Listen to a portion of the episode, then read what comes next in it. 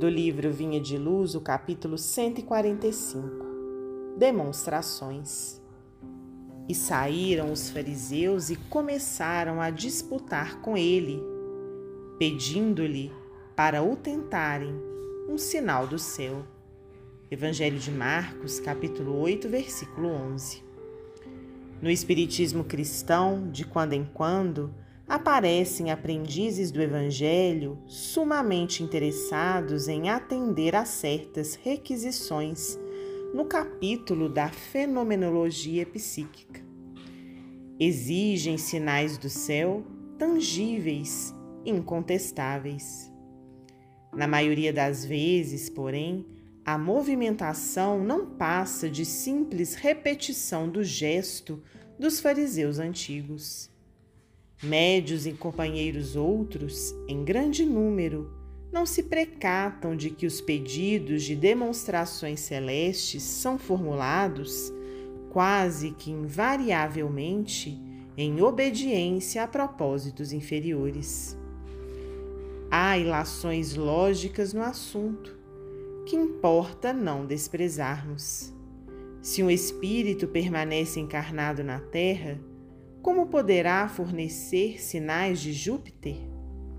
Se as solicitações dessa natureza, endereçadas ao próprio Cristo, foram situadas no âmbito das tentações, com que argumento poderão impô-las aos discípulos novos, aos seus amigos do invisível?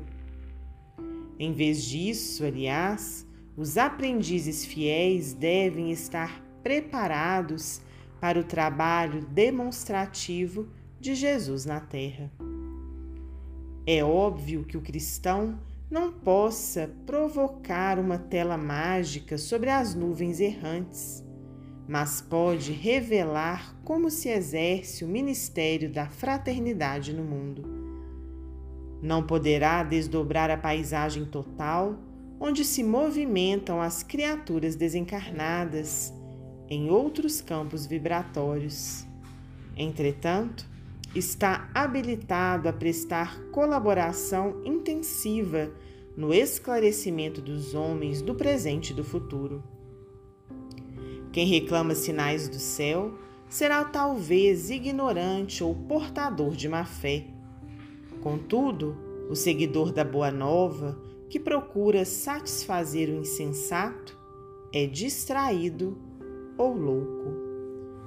Se te requisitam demonstrações exóticas, replica resoluto que não foste designado para a produção de maravilhas, e esclarece a teu irmão que permaneces determinado a aprender com o Mestre a ciência da vida abundante, a fim de ofereceres à terra o teu sinal de amor e luz inquebrantável na fé, para não sucumbir às tentações. Emmanuel, psicografia de Francisco Cândido Xavier.